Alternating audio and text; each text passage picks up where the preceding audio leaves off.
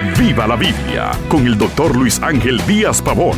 Abra las escrituras y acompañe al pastor en su estudio, porque la Biblia es para vivirla. Gracias por tomar estos minutos para tener este devocional bíblico conmigo.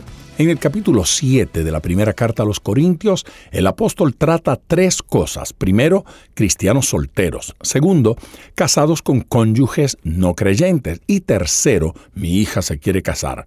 ¿Qué hago? Bueno, estos son los temas que trataremos en el día de hoy. A partir de este capítulo, Pablo responde a las preguntas que los corintios formularon en la carta que le escribieron.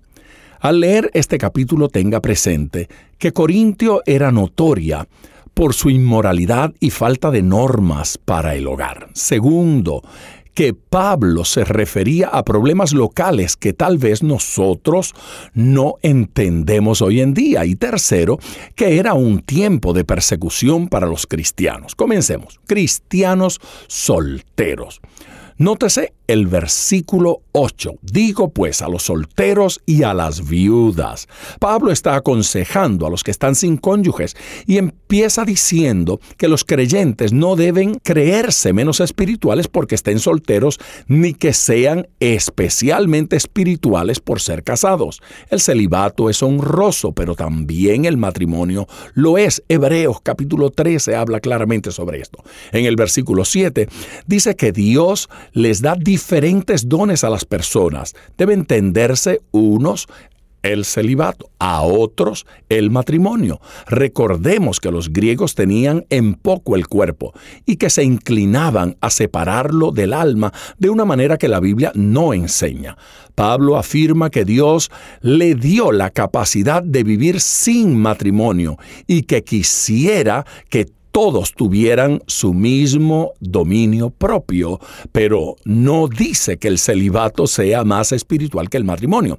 Aquí vemos razones para el matrimonio. Una de ellas es evitar el pecado sexual. El versículo 2 enseña la monogamia. Cada uno tenga su propia mujer y cada una tenga su propio marido. Segunda parte, cristianos casados con cónyuges inconversos. Mira los versículos del 10 hasta el 24. Algunos de los corintios fueron salvos después de casados. ¿Qué deberían hacer? ¿Deberían dejar a sus cónyuges inconversos? ¿Deberían negarse al lecho matrimonial? ¿Qué sucedía si el cónyuge inconverso quería terminar el matrimonio? El consejo de Pablo era claro, quédese como está y use toda oportunidad para tratar de ganar al cónyuge perdido. Si el no creyente está dispuesto a aceptar la relación, protejan el matrimonio. El cristiano puede ganar al cónyuge inconverso. Los hijos de tal matrimonio no son inmundos, esto es, no son ilegítimos. Claro, que si el no creyente decide romper la relación matrimonial, no quedará otra opción que aceptar la decisión y el creyente queda libre, pues no está sujeto a esclavitud. Finalmente, el tema de una hija que desea casarse, padres de hijas casaderas. Mire los versículos del 25 en adelante, ya hasta el 40. Cristo no dio una enseñanza al respecto como la dio sobre el divorcio. Tenga presente que en esos días los padres arreglaban los matrimonios de sus hijos.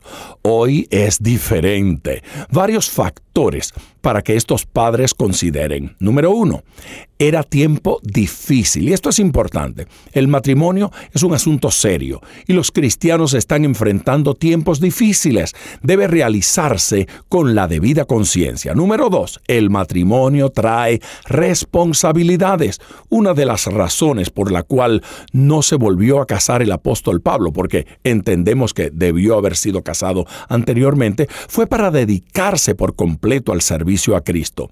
Ya cerrando el capítulo parece decir no se apresuren, porque el matrimonio es para toda la vida. Eso es un buen consejo. En nuestro próximo programa trataremos el capítulo 8, lo sacrificado a los ídolos. Será un tema candente.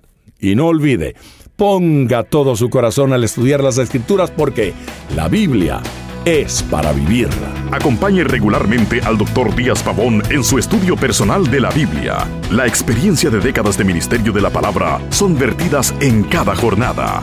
Usted puede adquirir copias de esta enseñanza visitando nuestra página web www.diazpavón.com. Esté atento, participe en nuestro próximo estudio y viva la Biblia.